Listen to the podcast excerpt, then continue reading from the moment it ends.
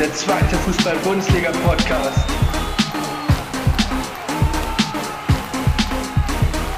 Mit Jan Klein-Racing. Herzlich willkommen zu einer neuen Folge von Tournetz, eurem zweiten Fußball-Bundesliga-Podcast. Mit mir, eurem Host Jan Klein-Racing. Und als allererstes erstmal ein wunderbares Köller Love in die Runde, denn ich nehme es heute am Sonntag um kurz vor acht auf, diese Podcast-Folge. Und ja, es ist Kölner Karneval. Seit Donnerstag sind hier die Straßen überflutet mit Touristen, mit verkleideten Menschen. Und auch ich war am Freitag mit ein paar Freunden noch unterwegs und habe die Zeit auf jeden Fall genossen und werde morgen auch am Rosenmontagsumzug mit dabei sein. Deswegen wird die Folge heute schon aufgenommen damit ihr noch einen einigermaßen fitten Jan habt, der euch dann auch ja in der gewohnten Qualität den zweite Liga-Alltag präsentieren kann. Ich war auch sehr aktiv am Schauen. Ich habe eine gewisse Sorgfaltspflicht gegenüber euch. Ne? Ich möchte natürlich auch, dass die, die die Spiele nicht schauen konnten, einen guten Eindruck bekommen. Und ja, für mich war es auf jeden oder ist es auf jeden Fall ein sehr spannendes Wochenende. Gerade lief auch noch Bundesliga. Äh, die Mainzer haben verloren in Stuttgart. Das ist für mich als Kölner natürlich gut. Wir Köln haben kurz vor Schluss den Ausgleich noch kassiert, aber einen sehr guten Auftritt gezeigt und in der Hoffnung, dass ich Köln in der kommenden Saison nicht behandeln muss in meinem Podcast, bin ich doch zufrieden, dass wir mit diesem einen Punkt und bin gespannt, wie es weitergeht. Und ein weiterer Punkt, den ich noch besprechen möchte, ist natürlich mein Tippspiel, was ihr auf meiner Instagram-Seite jeden Donnerstag finden könnt unterstrich Tornetz unterstrich. Und dort haben zwei Leute oder beziehungsweise anderthalb Leute, würde ich mal sagen, getippt. Und ich muss sagen, der Jonas hat sechs Punkte sammeln können, genauso viele wie ich. Und deswegen Shoutout an dich, lieber Jonas. Sehr, sehr stark getippt. Ähm, ich kenne Jonas auch schon ein bisschen länger, auch aus der Schulzeit. Ähm, ein auf jeden Fall fußballerisch sehr bewanderter Mensch, Mann ähm, der auf jeden Fall taktisch einiges versteht, mag ich jetzt mal so zu behaupten. Und äh, ja, du hast verdientermaßen genauso viele Punkte sammeln können wie ich. Das zeigt mir auf jeden Fall, dass du ein Experte bist. Und eine gute Freundin von mir, die Elisa, hat tatsächlich auch getippt. Äh, sie hat 1000 zu 0 für die Hertha getippt gegen Fürth. Äh, ja, kleine Side-Info. Sie heißt mit zwei Namen Hertha, deswegen. Und auch du hast zwei Punkte sammeln können, obwohl du nur ein Spiel getippt hast. Und äh, herzlichen Glückwunsch von mir, auf jeden Fall. Ähm, und ja, auch in der kommenden Woche könnt ihr unter meinem Instagram-Post wieder fleißig eure Tipps abgeben. Und mit etwas Glück erwähne ich euch dann am Anfang der kommenden Podcast-Folge. Ja, auch an diesem äh, Spieltag war in der zweiten Liga wieder einiges los. Für mich persönlich gab es sehr interessante Partien. Dann gab es auch wieder Partien, die, die sehr, sehr langweilig waren. Ich würde aber sagen, in der altbewährten Taktik gehen wir den Spieltag chronologisch durch und fangen wie immer am Freitag an. Freitag 18.30 Uhr haben SVW in Wiesbaden und der erste FC Nürnberg gegeneinander gespielt. Ja, ein wahres Mittelfeldduell. Beide sind im Niemandsland der Tabelle. Nach oben geht nicht mehr viel, nach unten scheint es auch so, dass nicht mehr viel geht, dachte ich. Aber ich habe dann gesehen, dass zwischen Platz 16 und Platz 13, wo Wiesbaden steht, nur sechs Punkte sind. Also das kann natürlich dann auch relativ schnell wieder gehen in dieser sehr ausgeglichenen zweiten Liga. Das hat auch dieser Spieltag wieder eindeutig bewiesen.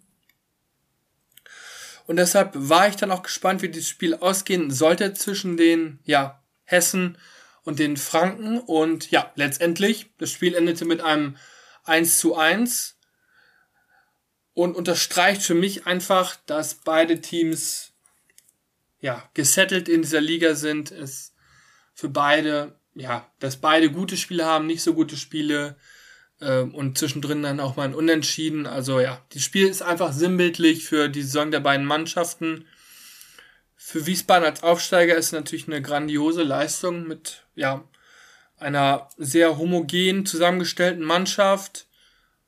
von Nils Ole Buck, dem Sportdirektor. Man hat ja sehr, sehr viele Spieler, die noch nicht so viel Bund, äh, zweite Liga gespielt haben, aber den Schritt in, die, in den Profifußball definitiv geschafft haben. Äh, unter anderem würde ich da mal nennen Lee, den offensiven Mittelfeldspieler, der im Sommer aus der Bayern-Jugend kam. Sehr wendiger, dribbelstarker Südkoreaner, ähm, niedriger Körperschwerpunkt, also schwer zu verteidigen für große Verteidiger.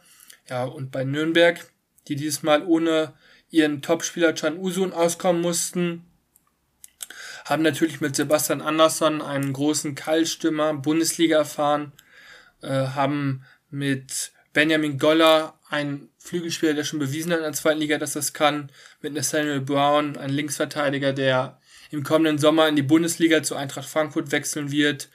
Also beide mit, beide Teams mit sehr spannenden Spielern und das Spiel war insgesamt auch, ja, relativ unterhaltsam. Nürnberg mit deutlichen Vorteilen, was die Torschüsse anging. 17 zu 7. Wiesbaden musste mehr hinterherlaufen, haben deswegen auch einen Kilometer mehr abgespult mit 117. Aber ja, alles, alles in allem war es dann doch relativ ausgeglichen zwischen den Strafräumen. Also die viele Abschlüsse der Nürnberger waren jetzt auch nicht so gefährlich, dass man sagen könnte, äh, Nürnberg hätte es auch deutlich gewinnen können. Wie es ja manchmal so ist, äh, Wiesbaden war dann einfach eiskalt, hat durch Britannien in der 61. Minute das 1 zu 0 erzielen können Marquez, der spanische Innenverteidiger des ersten FC Nürnberg, der so ein bisschen die erfahrene Säule ist in der Abwehr, hat dann das 1 zu 1 erzielt. Letztendlich schiedlich, friedlich, 1 zu 1. Beide Teams können, denke ich mal, mit dem Punkt gut leben. Ähm, wie sagt man mal schön, zum Leben zu viel, zum, ne, zum Sterben zu viel, zum Leben zu wenig. Und ja, somit halte ich es auch. Deswegen Gehen wir schnell weiter zum zweiten Spiel an diesem Freitag. Und das war das Duell des Kleinen gegen den Gro oder des Großen gegen den kleinen HSV. Hamburger Sportverein gegen Hannover 96. Beide Teams spielen oben mit. HSV vor dem Spieltag auf Tabellenplatz 2 gewesen, Hannover in einer Lauerstellung zu den Aufstiegsplätzen. Und man hat schon erwartet, dass es auf jeden Fall ein sehr ja, offensives Spiel wird. Beide Teams spielen ja auch sehr offensiv. Hannover musste ein paar Tage vor dem Spiel einen schmerzhaften Abgang verzeichnen. Ihr für mich bester Spieler in dieser Saison, Derek Köhn, Linksverteidiger oder linker Schienenspieler, hat den Verein verlassen Richtung Galatasaray Istanbul in die Türkei und hat diesen Abgang natürlich noch gut vergütet bekommen mit ca. 3 Millionen bis 3,5 Millionen Euro, aber natürlich hatte man einen großen Qualitätsverlust, den man nicht personell ersetzen kann, da die Transferphase ja momentan vorbei ist. Deswegen, ich war sehr gespannt, wie wir dieses Spiel laufen und es war von Anfang an ein offenes Spiel mit offenem Visier. Beide Mannschaften standen sehr hoch, haben sehr aggressiv gepresst und nach 21 Minuten stand es schon 2 zu 0 für Hannover 96. Tresoldi und Guillermo Ramos mit einem Eigentor haben dafür gesorgt, Laszlo Benisch konnte dann äh, noch verkürzen auf 1 zu 2 in der 24. Minute. Er, der Ex-HSV-Spieler Louis Schaub, in der 32. Minute den alten Abstand von zwei Toren Differenz wiederhergestellt hat. Und so ging es auch in die Pause. Ja, schon zur Halbzeit habe ich mir, als ich es in Real Life gesehen habe, gedacht, was es doch, doch für ein sehr spannendes und unterhaltsames Spiel ist. Also das war definitiv Werbung für die zweite Fußball-Bundesliga. In der zweiten Halbzeit sollte es am Anfang auch genauso weitergehen. Der Innenverteidiger des HSV, Hatzika Dunic, hat verkürzen können. In der 86. Minute hat Latzel dann sogar den Ausgleich erzielt für den HSV. Und man hatte tatsächlich das Gefühl, okay, der HSV ist dran. Sie drängen aufs 4 zu 3. Dann eine unnötige Aktion von Laszlo Benisch, der in der 88. Minute die rote Karte kassiert, ähm, da er ja den 96er Mittelfeldspieler Leopold einfach im Mittelfeld von hinten umgegrätscht hat, von hinten und ja, ist natürlich ein sehr gefährliches Spiel, deswegen geht die rote Karte für mich absolut in Ordnung. Und als Höchststrafe macht dann in der 90 plus 8 Minute Sebastian Ernst noch das 4 zu 3. Ja, das Spiel war dann doch sehr, sehr wild. Hatzika Dunic dann noch mit einer dummen Aktion in der 90 plus 16 Minute da auch die Spiel sehr lange unterbrochen war mit einer gelb-roten Karte. Am Ende bleibt ein 4 zu 3 für den für Hannover 96. Tim Walter steht erneut in der Kritik, nachdem er in der vergangenen Woche in Berlin bei der Hertha noch gewinnen konnte. Und die Fans fragen sich natürlich, wie lange geht es mit Tim Walter weiter? Denn das Ziel muss natürlich der direkte Wiederaufstieg sein. In den letzten Jahren hat man gesehen, der Relegationsplatz ist natürlich auch ein sehr guter Platz, aber in der Relegation verliert der Zweitligist tatsächlich sehr, sehr oft gegen den Bundesligisten. Deswegen ist es praktisch schon fast der erste Nicht-Aufstiegsplatz. Bei Hannover 96 muss man dann natürlich noch das Plakat erwähnen, bei dem Martin Kind, der Präsident von Hannover 96, in, äh, bildlich dargestellt wird und dann sein Kopf in einem Fadenkreuz ja, steht. Äh, das ist für mich natürlich geschmacklos. Ich kann natürlich den Unmut der Fans verstehen, die natürlich die Vermutung haben, dass Martin Kind gegen äh, äh für den Einstieg der Investoren in die DFL gestimmt hat und obwohl er eigentlich dagegen stimmen sollte, nichtsdestotrotz Protest ist gut, ist auch richtig, ist das gute Recht der Fans, aber das war natürlich eine Grenze, die überschritten wurde und ich hoffe natürlich, dass sowas in Zukunft einfach nicht mehr vorkommt, weil sobald Menschen wirklich bedroht werden und ob es jetzt ernst gemeint war oder nicht, ist ja ist in dem Fall völlig egal. Aber ich finde, da sollte man schon auch eine gewisse Sensibilität haben und solche geschmacklosen Sachen nicht mehr darstellen. Am Samstag waren dann noch drei knackige Partien am Samstagmittag. Ja, die erste Partie, die ich heute besprechen möchte, ist die zwischen Eintracht Braunschweig und dem Karlsruher SC. Das Spiel endete 2 zu 0 für Braunschweig, dank den beiden Innenverteidigern Kurucay und Bicakcic, die natürlich hinten einen guten Job gemacht haben und vorne dann die Tore. Aber mein Fokus soll weniger auf diesem Ergebnis liegen, sondern eher an dem Trainer von Braunschweig, nämlich Daniel Scherning. Also ich finde es unglaublich, was der aus der Mannschaft rausholt momentan als er sie übernommen hat, war man ja, sehr ein sehr verunsicherter Haufen, so will ich es jetzt mal bezeichnen. Es haben zumindest die Ergebnisse gefehlt, auch so eine gewisse Struktur in dem Spiel gegen den Ball und teilweise auch mit dem Ball. Und das hat er jetzt alles hinbekommen und die Ergebnisse sind für mich auch der verdiente Lohn dafür. Und auch, dass man jetzt tatsächlich über den Strich gesprungen ist, den ersten FC Kaiserslautern überholt hat und man jetzt tatsächlich auf Platz 15 rangiert. Also Stand jetzt hätte man die Klasse gehalten. Das muss einfach ja gewürdigt werden. Also ich habe Daniel Scherning eher so ein bisschen kritischer gesehen. Ich kannte ihn bei Osnabrück, da war er nicht ganz so erfolgreich in der dritten Liga.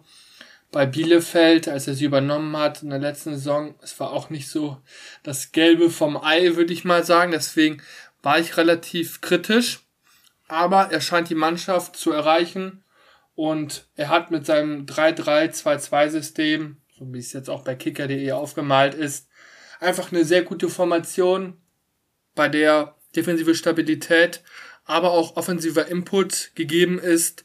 Man hat mit Philippe einen sehr, sehr starken Stürmer, Franzose, den man verpflichtet hat, Fabio Kaufmann, schon seit Jahren in der zweiten und dritten Liga, ein Spieler, der auffällt, der solide immer seinen Part spielt. Also bei ihm weiß man definitiv, was man bekommt. Er hat kaum Schwankungen in seinem Spiel drin, spielt meistens eine sehr solide Nummer. Auch die Flügelspieler mit Donker und Rittmüller, die offensiv wie defensiv, die ihre Seiten gut beackern können. Ähm, dass Braunschweig jemanden wie Rittmüller verpflichten konnte, der bei Heidenheim in der vergangenen Saison als Aufsteiger schon zu ein paar Einsätzen gekommen ist also auch schon auf einem sehr hohen Niveau gespielt hat und jetzt auch gut dabei ist. Ähm, das Glück von Braunschweig ist natürlich auch, dass man Bicakcic verpflichten konnte, da er ablösefrei war und dass er sich bis jetzt kaum verletzt hat, also fit ist.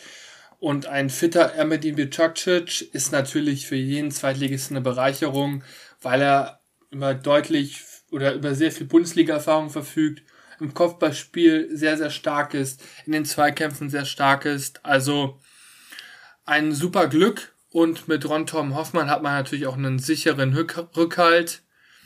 Beim KSC hat mir ja ein bisschen die Entschlossenheit gefehlt. Sie spielen so eine ähnliche Saison wie Wiesbaden und Nürnberg, mal hopp, mal top, aber konstant über mehrere Spiele kann man das Leistungsvermögen halt nicht abrufen.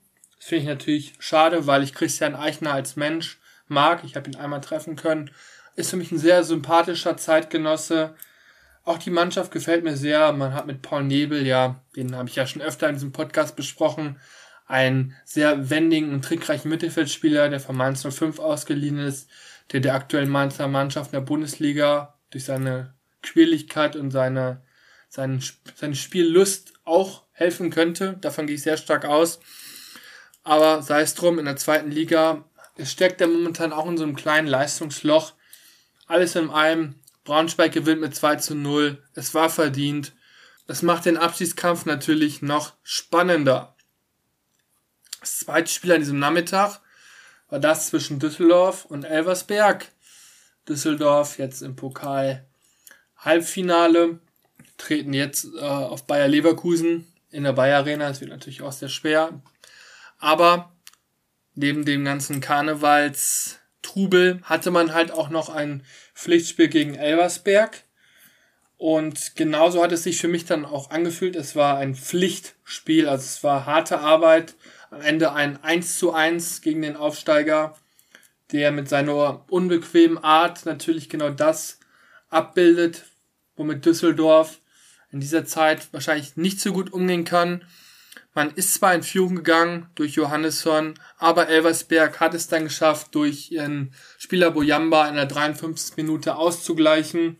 Ja, also es wäre natürlich falsch, Elversberg nur auf diesen Kampfaspekt zurückzuschrauben oder nur diesen Kampfaspekt zu sehen, denn sie haben natürlich mit Rochel, mit Stock, auch mit Shahin sehr, sehr gute und technisch starke Spieler.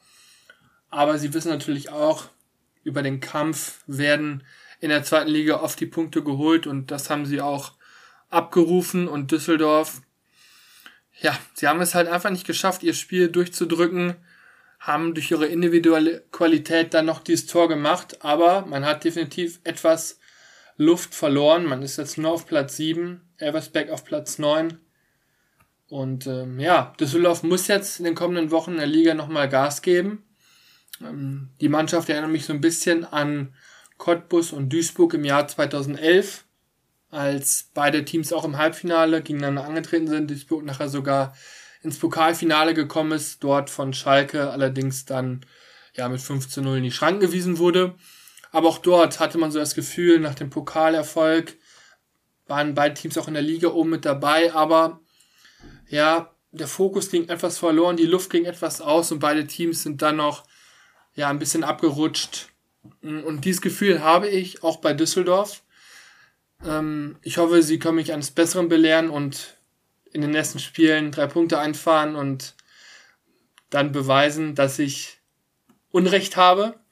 Aber ich habe leider die Befürchtung, dass es auf jeden Fall eng wird mit dem Aufstieg.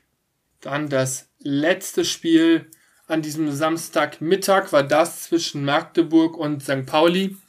Die Favoritenrolle war natürlich klar bei St. Pauli, die auch als Tabellenführer angereist sind. Magdeburg in den letzten Wochen auch sehr unkonstant. Ja, und was soll ich sagen? Es war ein sehr ausgeglichenes Spiel. St. Pauli hatte zwar viel, ist zwar deutlich mehr gelaufen, 122 Kilometer ist natürlich ein fantastischer Wert, sehr, sehr viel, aber letztendlich waren auch viele unnötige Laufwege damit dabei. Magdeburg war aktiv, war griffig, wie man es von Christian Titz Mannschaften kennt, hat St. Pauli Parole bieten können und hat sich tatsächlich belohnen können und St. Pauli die erste Saisonniederlage beibringen können. Ähm, ähm, ja, und dieses Tor ist natürlich auch sehr unglücklich passiert. Vasil, der Torhüter von St. Pauli, hat den Ball kurz gespielt. Ähm, ja, Amaechi, der Außenstürmer von Magdeburg, spritzt dazwischen, schnappt sich den Ball, passt auf Baris Attek, der dann nur noch ins leere Tor einschieben muss. Also so musste wahrscheinlich auch die erste Saisonniederlage von St. Pauli geschehen durch einen individuellen Fehler. Sie haben es nicht geschafft, das dann nochmal rumzudrehen. Es hat so ein bisschen diese Energie, dieser Spirit, aus der, vor allen Dingen aus der Hinrunde gefehlt. Es macht es auf jeden Fall spannend. St. Pauli bleibt zwar auf Platz 1, aber es wird sehr, sehr eng. Und ich bin gespannt, wie Fabian Hülzeler seine Mannschaft einstellen wird, wie man in der kommenden Woche auftreten wird. Ich habe das Gefühl, dass sie auf jeden Fall mit sehr viel Wut im Bauch agieren werden. Mal schauen. Und ja, für Magdeburg waren es natürlich drei wichtige Punkte gegen den Abstieg. Man rangiert jetzt auf Platz 12 im gesicherten Mittelfeld und das ist auch gut so. Deswegen es freut mich zum einen für Magdeburg und ich freue mich auch, dass die Liga spannend bleibt. Ja, und dann sind wir schon beim Samstagabendspiel 2030 nach dem Bundesliga-Kracher zwischen Leverkusen und Bayern kam dann noch das Kracherspiel zwischen Kaiserslautern und dem SC Paderborn. Und in der ersten Halbzeit hatte ich tatsächlich so das Gefühl, ja, Kaiserslautern ist drin, sie machen das Spiel, spielen gut mit, treffen dann auch verdienterweise in der dritten Minute durch Jan Elvedi, was dann natürlich auch wieder natürlich psychologisch einer Mannschaft Auftrieb verleiht, verleiht, die natürlich unten drin hängt. Paderborn war auch spielbestimmt. Sie haben immer wieder versucht anzugreifen, aber so richtig zwingend war es dann nicht. Ähm, es gab ja auch noch eine strittige Szene, als Bufnik und Puchas zusammengestoßen sind bei einem Angriff der Lauterer. Es wurde tatsächlich dann auf Freistoß für Paderborn entschieden. Meiner Meinung nach war es aber eher ein Fall von dem Paderborner Keeper. Also es war sehr, sehr glücklich. Das muss man natürlich dann aussagen. Die Pausenführung für Kaiserslautern ging definitiv in Ordnung. In der zweiten Halbzeit hat, war dann aber eine gewisse Verunsicherung bei Kaiserslautern zu spüren. Und ich weiß nicht genau, warum es so war.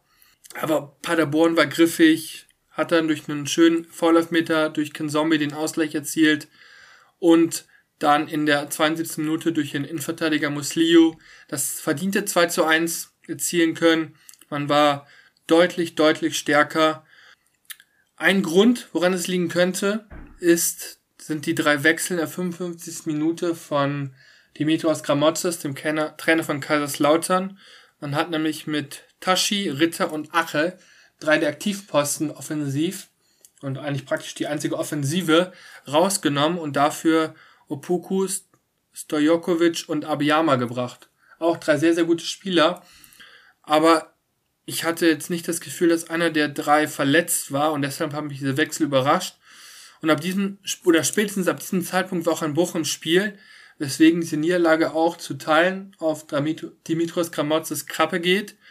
Und Kaiserslautern ist jetzt auf Platz 16 und die Lage ist auf jeden Fall bedrohlich, denn man steckt jetzt mittendrin im Abstiegskampf und ist punktgleich mit dem Tabellenvorletzten Rostock mit 21 Punkten. So, dann sind wir schon am Sonntag angekommen. Dort gab es dann wie am Samstag auch wieder drei Partien. Eine davon war der Abstiegskrimi zwischen Osnabrück und Hansa Rostock, also der letzte gegen den vorletzten. Ein richtiges, ja, Nordduell auch, wie wir es an diesem Spieltag ja schon mit dem HSV gegen Hannover 96 hatten. Ich war sehr, sehr gespannt, äh, ob es ein kampfbetontes Spiel wird oder eher ein Spiel, sagen wir mal, auf ähm, spielerisch sogar höherem Niveau. Es war eher ersteres, ähm, beide Mannschaften mit, ja, einem kompakten Mittelfeldblock Rostock mit einem, ja, mit vier Mann im Mittelfeld, sehr kompakt. Ähm, Osnabrück mit drei, unter anderem mit Michael Coussons, der auch defensiv gegen den Ball sehr gut gearbeitet hat.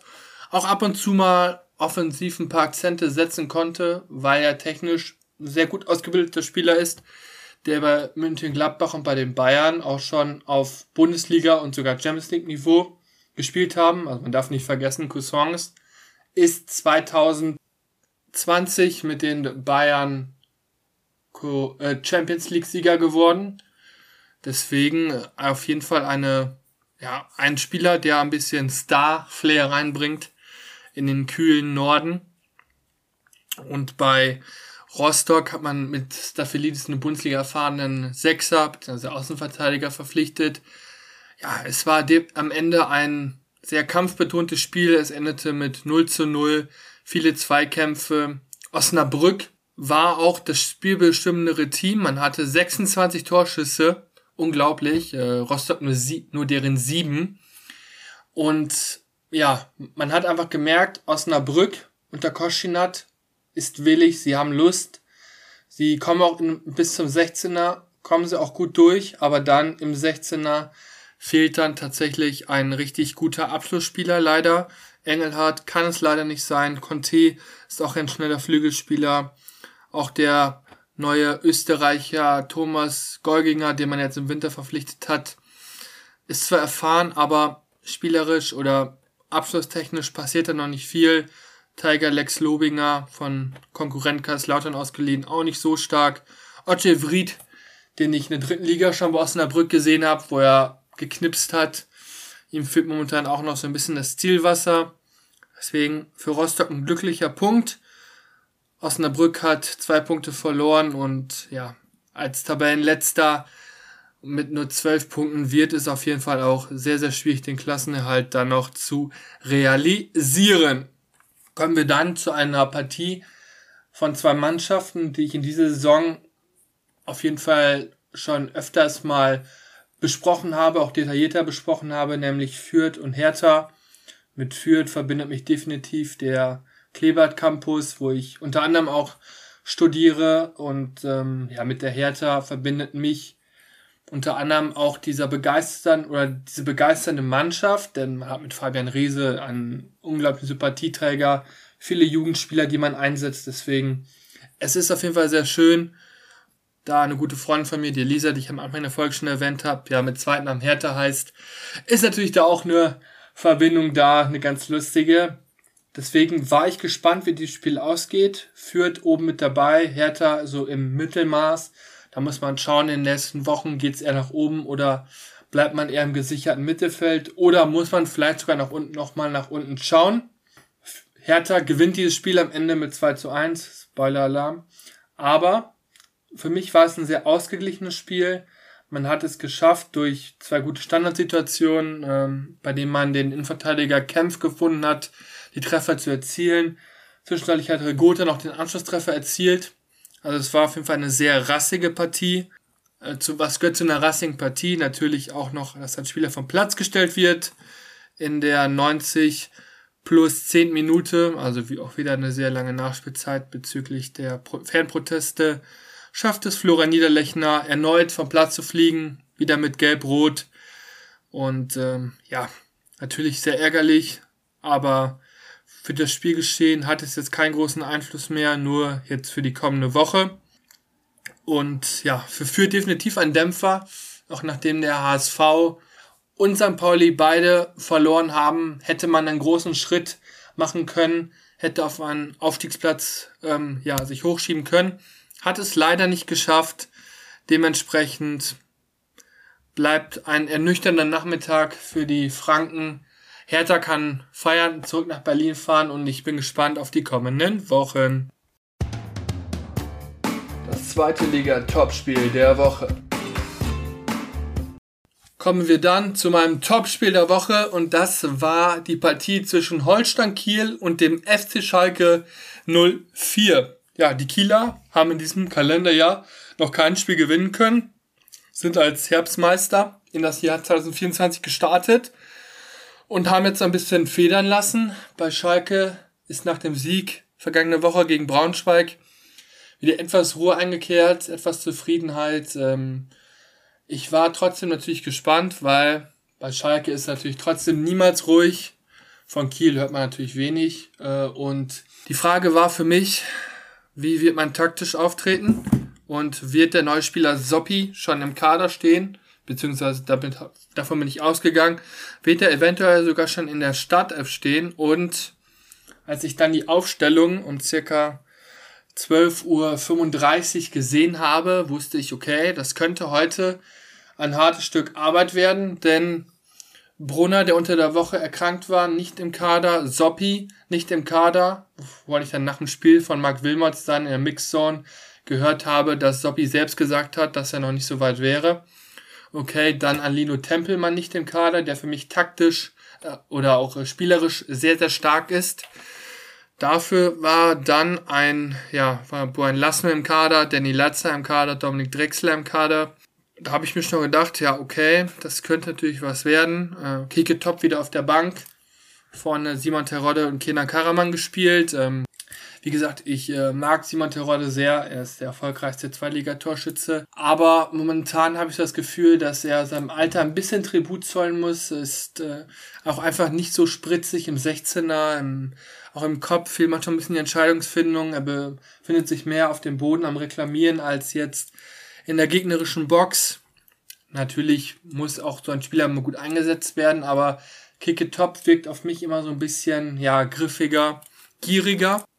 Bei Kiel hat man mit Timo Becker und mit Skripski zwei ehemalige Schalker auch in der Startelf gehabt. Timo Becker auch als Kapitän gegen seine große Liebe Schalke.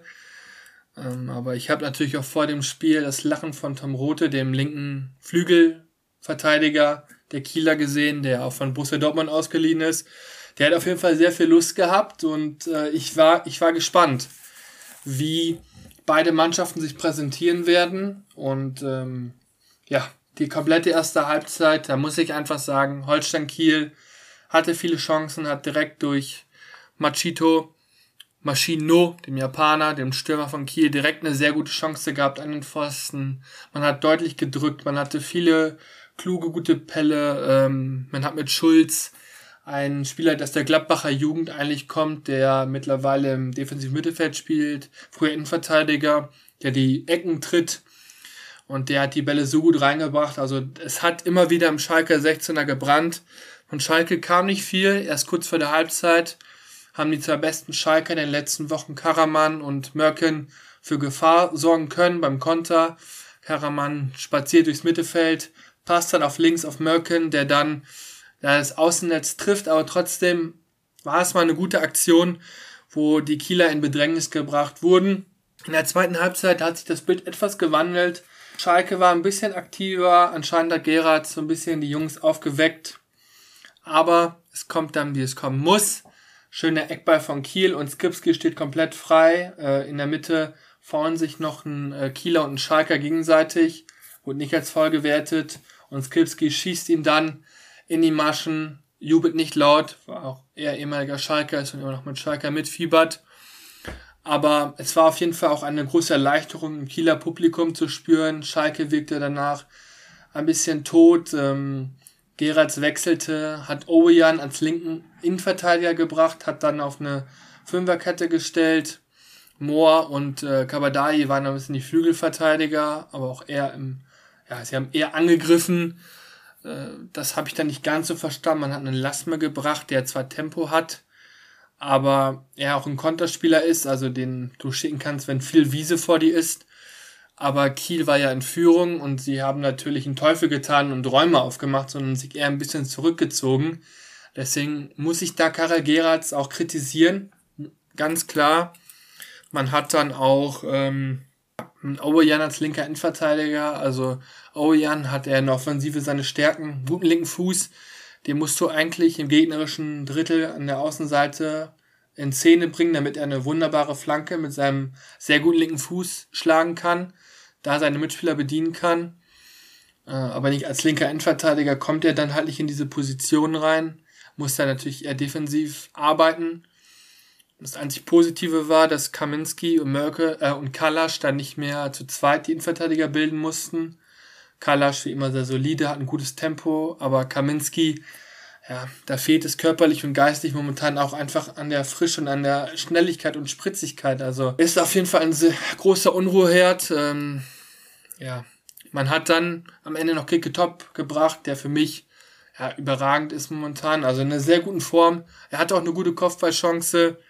Letztendlich war es ein verdienter Sieg für Holstein Kiel, die damit wieder auf Platz 2 springen, auf dem direkten Aufstiegsplatz. Und für Schalke wird es sehr, sehr eng. Man verharrt auf Platz 14 und ist mit 23 Punkten nur zwei Punkte vor Rostock und Kaiserslautern auf den direkten Abstiegsplätzen. Also es wird sehr spannend, es wird sehr eng und ich bin auf die nächsten Wochen gespannt. Denn Schalke muss dringend punkten. Klein Racings großer der Woche kommen wir abschließend dann noch einmal zur Kategorie kleinen Riesings großer der Woche. Und das ist oder sind in dieser Woche für mich die Fanproteste. Ich finde es gut, denn die Fans brauchen auch eine Stimme. Und Protest muss natürlich auch nervig sein. Klar, als neutraler Zuschauer wenn dann Tennisbälle oder Schokotale aufs Spielfeld geworfen werden, weil man halt gegen den Anstieg der Investoren ist in die deutsche Fußballliga, weil man die Angst hat, dass Anschlusszeiten verändert werden, dass an verschiedenen Orten gespielt wird, wie beispielsweise in der La Liga das ja, Pokalfinale, äh, äh der Superpokal, also zwischen Meister und Pokalsieger in Saudi-Arabien stattfindet, dass man darauf keine Lust hat, das verstehe ich. Und man muss natürlich dann auch schmerzhafte Entscheidungen treffen, schmerzhafte Sachen machen und ein Spiel zu unterbrechen und eventuell auch ein Spielabbruch, ähm, ja, dafür zu sorgen, dass eventuell ein Spiel abgebrochen wird, ist natürlich keine schöne Sache, aber ich finde, so kann man sich zumindest etwas Gehör verschaffen. Und ähm, ja, viele Reporter und ähm, Funktionäre kritisieren das natürlich, sagen, hm, das macht den Sport kaputt. Aber ich finde, oder ich persönlich sehe es genau andersrum. Ich bin da eher auf der Seite der Fans, denn ja, was macht den Sport so toll? Es sind oft die Choreografien der Fans. Es sind die Fans in den Stadien die eine Mannschaft nochmal pushen können. Das hat man ja auch in den Corona-Zeiten gesehen, als keine Fans oder kaum Fans da waren. Es hat auf jeden Fall etwas gefehlt in den Stadien. Etwas, was für Gänsehaut sorgen kann und das machen für mich die Fans. Deswegen bin ich immer auf der Seite der Fans. Außer natürlich, wenn so geschmacklose Sachen wie ich am Anfang der Folge gesagt habe, mit Martin Kind und dem Fadenkreuz passieren. Das ist für mich auch zu weit. Da muss ich auch ganz klar sagen, da bin ich dagegen. Äh, für diejenigen, die vielleicht auf Sport 1 den Doppelpass gesehen haben, die Wiederholung kommt auch immer auf YouTube ähm, oder wird auf YouTube auch als Video ausgestrahlt. Äh, da war eine von der Fangruppierung, der ja als Repräsentant der Fans agiert hat, der dann das auch so ein bisschen befürwortet, aber so ein bisschen zu positiv gesehen hat, äh, was da mit Martin Kind war. Dem stimme ich nicht zu, aber allen anderen Sachen, die er gesagt hat, stimme ich definitiv zu, dass man auch als Sportler agieren muss und ich finde, dass man, dass die DFL und der DFB auch noch aktiver auf die Fans zugehen müssen, noch mehr in den Dialog gehen müssen. Denn das macht für mich auch so eine Führungsposition oder Führungspersönlichkeiten aus, wie sie dann beim DFB und bei der DFL sind. Deswegen hoffe ich, dass es noch zu einem guten Dialog kommt, weil prognostiziere ich, dass dann immer eskalieren wird, dass wir Nachspielzeiten von 20, 30 Minuten haben werden, dass Spiele eventuell abgebrochen werden, dann wiederholt werden müssen und das kann natürlich dann auch nicht im Sinne der ähm, DFL und des DFB sein. Deswegen, ich bin gespannt, aber ich bin auf jeden Fall auf der Seite der Fans, solange dieser Protest, ähm, solange niemand körperlich zu Schaden kommt und solange auch niemand wirklich bedroht wird.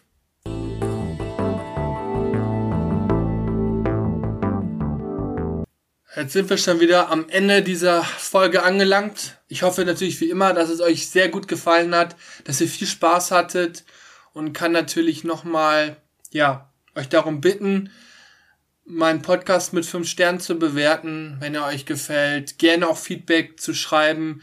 Ich bekomme auch viel mündliches Feedback, aber ich freue mich natürlich auch immer, wenn unter den Folgen euer Feedback kommt, man es da lesen kann, auch für andere Leute, die vielleicht durch Social Media auf meinen Podcast aufmerksam werden, auch sehen können, dass euch der Podcast auch gefällt. Ich bedanke mich natürlich bei jedem einzelnen Zuhörer und ähm, bin auch immer wieder gerührt von euren lieben Worten, ähm, dass es euch genauso gefällt wie mir persönlich. Und ich sage auf jeden Fall heute mal Kölle Alaf und in Köln sagt man machet Jod und somit halte ich es auch. Also machet Jod und habt eine wunderbare Woche.